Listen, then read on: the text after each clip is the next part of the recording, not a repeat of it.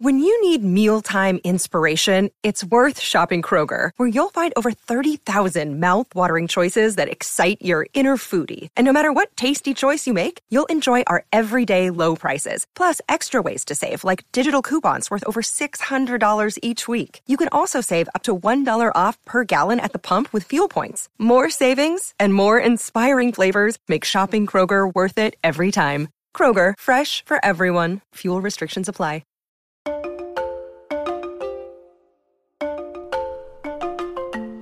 Hola a todos, soy Víctor Abarca y estás escuchando Expreso con Víctor, el podcast diario sobre tecnología, tecnología que importa y cultura digital. Bien, ayer te dije que el Expreso, eh, bueno, el Expreso de ayer fue un Expreso largo, casi 20 minutos, hoy espero que te hayas preparado otro Expreso doble, sobre todo porque los viernes ya sabes que solemos tocar dos temas aparte del tecnológico, que es el bloque de videojuegos y también de lanzamientos y series de streaming. Así que allá vamos.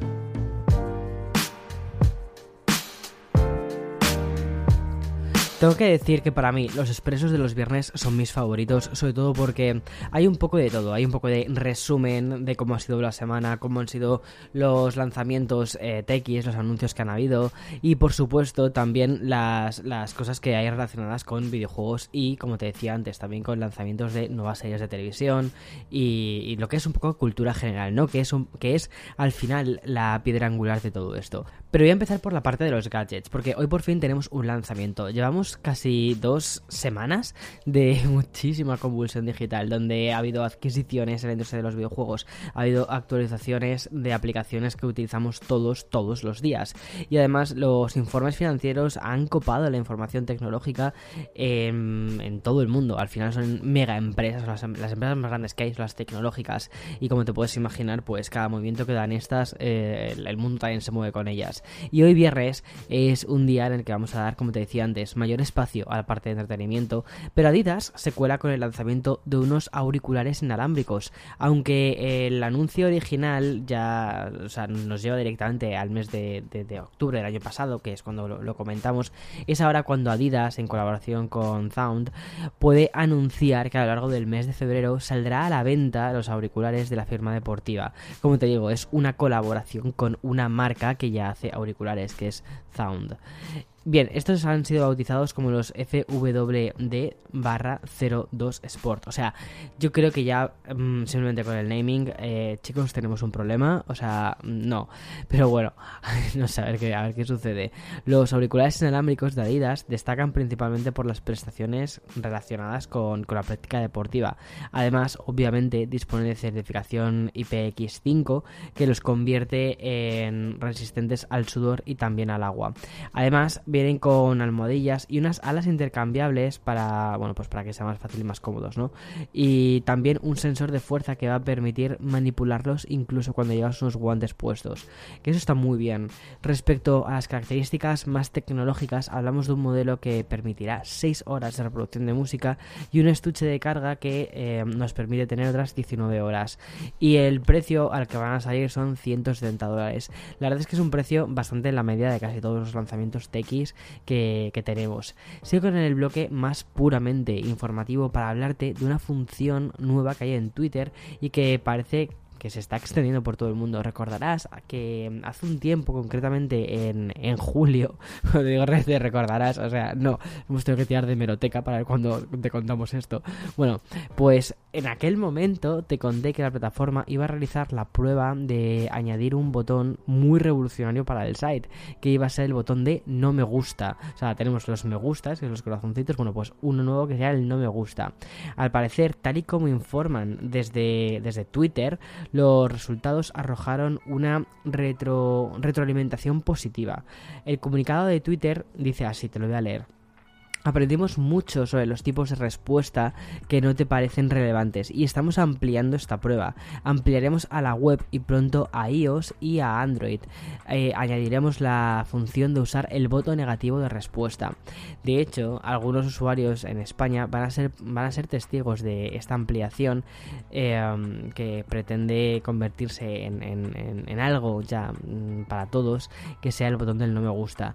Quizás es algo arriesgado porque aunque la intención de Twitter intenta que sea de derribar la toxicidad y de derribar las fake news, creo que hay bastante gente que puede utilizarlo para lo contrario, sobre todo los bots.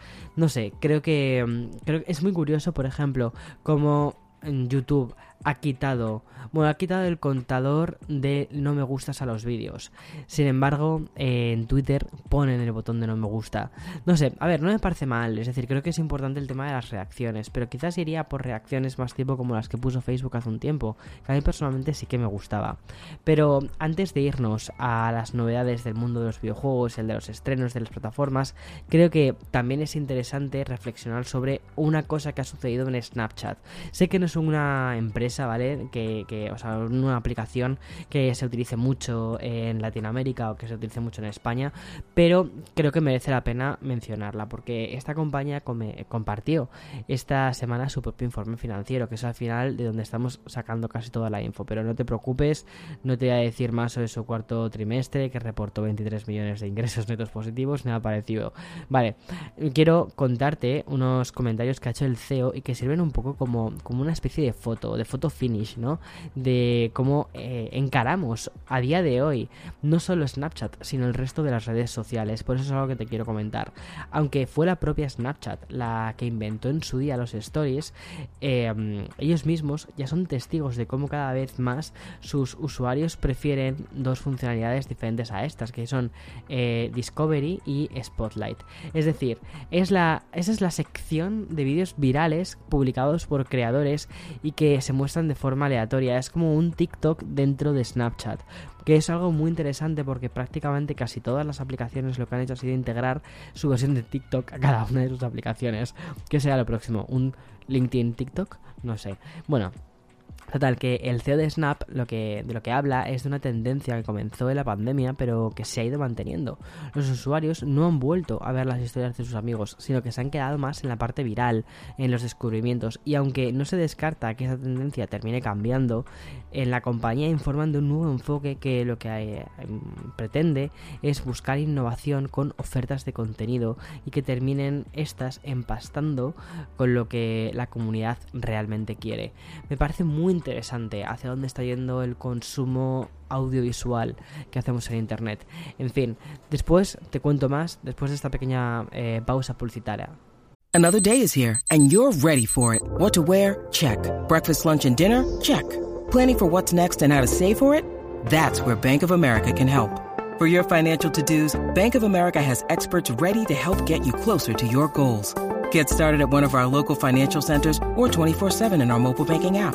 Find a location near you at bankofamerica.com slash talk to us. What would you like the power to do? Mobile banking requires downloading the app and is only available for select devices. Message and data rates may apply. Bank of America and a member FDIC. Bueno, después de esta pequeña pausa publicitaria, entramos de lleno en, en, el apartado dedicado a los videojuegos. Una industria que, como has podido ver en las últimas semanas, ha estado ha estado muy presente en todos los episodios que hemos hecho de Expreso con Víctor. Son días de muchísimo movimiento empresarial a muy grande escala, pero mm, que además terminan traduciéndose en informaciones, en lanzamientos, en declaraciones.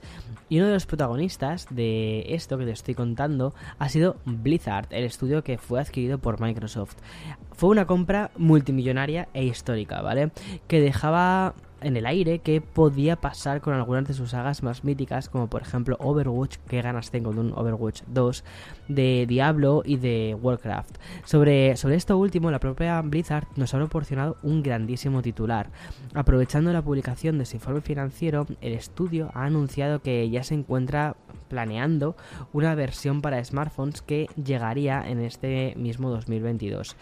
Y lamentablemente el comunicado no añade más detalles al respecto. O sea, se queda así como, ya, ya está. Y otra cosa muy interesante que nos dejan es que no vamos a tener que esperar el año, ¿vale? A que se cumpla el año por el tema de que es cuando realmente se hace oficial la compra de Blizzard por parte de Microsoft, no vamos a tener que esperar tanto tiempo, ¿vale? Para que mm, los juegos de los estudios de Blizzard Activision estén dentro del Game Pass de Xbox. Parece que van a llegar más pronto que tarde. Esas son las noticias de la palabra soon. Es lo que, lo que está por ahí. No sé, a ver, tengo muchísimas ganas, ¿eh? Tengo muchas, muchas ganas. Vale, y hablando de títulos para móviles, como te decía antes, quiero pasar a Netflix Games, que ha anunciado que esta semana eh, ha anunciado la llegada de dos nuevos juegos para ampliar el catálogo que parecía quedarse muy corto. El primero y el que, y el que nos resulta más popular es un spin-off del League of Legends y otro título eh, que, han, que, han, añadido se llama Dungeon Drops, que es un juego de mazmorras que permitirá seguir jugando aunque la aplicación esté cerrada. Bueno, de esta manera, muy breve, cierro el bloque de los videojuegos para apelar a ese niño de los años 90 que llevas dentro. Y es que Nintendo Switch ha añadido a su catálogo más títulos del estudio que lo, que lo fue todo en esa década, como Among Entertainment. Clásicos del tipo eh, Pajama Sam, Put Put y Freddy Fish y también Spy Fox son las sagas que aterrizan a la Switch a modo de secuelas. Y una noticia de ultimísima hora y que además es el título del podcast de hoy porque me parece que es tan grande que tiene que ser título. Vale, es que Rockstar confirma que está trabajando en el siguiente GTA, en el siguiente Grande Auto. Se ha saltado una generación completa de consolas porque el GTA V salió originalmente en 2013 para PlayStation 3 y Xbox 360 y aunque fueron llegando contenidos a GTA V durante toda la etapa de PlayStation 4 que lo convirtió de hecho en uno de los juegos más vendidos y yo creo que también uno de los motivos por los que tampoco sacaron el GTA 6, que no se sabe si se va a llamar GTA 6, aunque todo apunta a que sí, ¿no? Eh, uno de los motivos por los que creo que se ha retrasado bastante el GTA 6 ha sido que al final el modo online que crearon para GTA 5 en PlayStation 4 y en Xbox One era tan tan tan tan potente y les generaba tantísimos, o sea, era tan rentable y tan potente que al final lo que hizo fue retrasar em, la siguiente entrega, ¿no? De todos modos, cuidado, que antes de GTA 6 tenemos GTA 5 que volverá a ser lanzado para las consolas de nueva generación en marzo, añadiendo nuevas funcionalidades de, típicas de estas consolas como ray tracing, audio 3D y haptic feedback de PlayStation 5. Siguiendo un poco todo esto, GTA 5 se habría lanzado en PlayStation 3, en PlayStation 4 y ahora en la generación de PlayStation 5 y Xbox Series X. O sea, muy fuerte la cantidad de veces que se ha lanzado este juego y probablemente se termine convirtiendo en eso, en uno de los juegos más vendidos de esta consola. Pero más adelante veremos GTA 6, al menos ya está confirmado por el propio estudio. Y entramos ya en el bloque donde repasamos muy rápidamente los, principales estrenos de cada semana de las plataformas de streaming. Hoy empezamos por Disney Plus. ¿Por qué? Básicamente porque han tenido el estreno de la semana, el lanzamiento que más titulares y comentarios está dejando en las redes sociales te hablo de Pam y Tommy, que es la miniserie sobre Pamela Anderson y el rockero Tommy Lee y la relación polémica que mantuvieron en los años 90 y que culminó con una de las primeras sex tapes de la historia. Y me llama mucha atención que de todo, o sea, que todo esto esté en Disney Plus.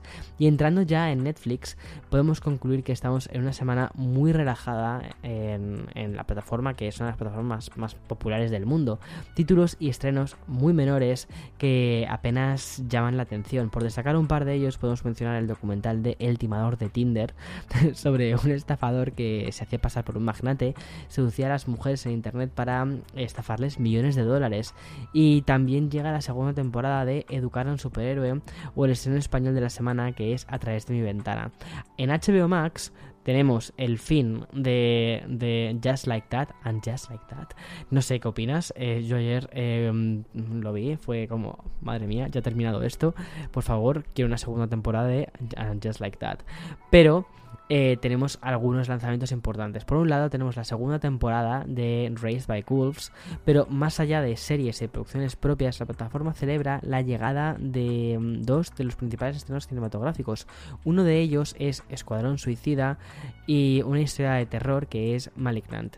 Y en Apple TV el estreno mundial de una nueva serie que se llama Sospechosos es un thriller con atención Uma Thurman de máxima protagonista. Muy bien, Apple TV por traer a Uma Thurman otra vez. A la gran musa de Tarantino y por supuesto, o sea, para mí, bueno, no sé si lo sabes, pero una de mis películas favoritas es Kill Bill.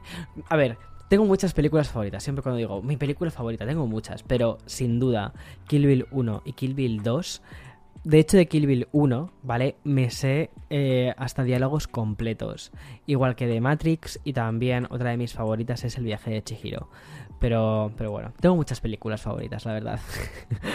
y ya, por último, otra versión de Jack Reacher en Prime Video. En este caso, una serie del título que se llama directamente Reacher.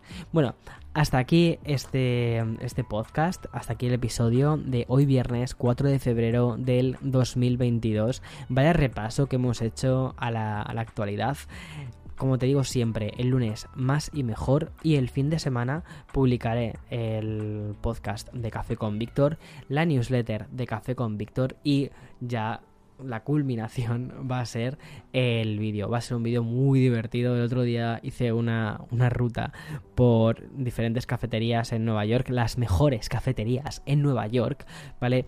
Eh, terminé bebiendo muchísimo más café del que debía todo esto en una tarde, pero cuando digo mucho es muchísimo más café del que debía. y la verdad es que podría titularse este vídeo de Bebo mucho café, sale mal. Bueno, por eso ayer estuve un poco como más o menos un poco oído, un poco fuera de fuera de de antena, como quien dice. eh, ten un buen fin de semana, disfruta, descansa, no tomes tanto café como tomo yo, lo digo aquí con una, taza de espresso eh, al lado mío.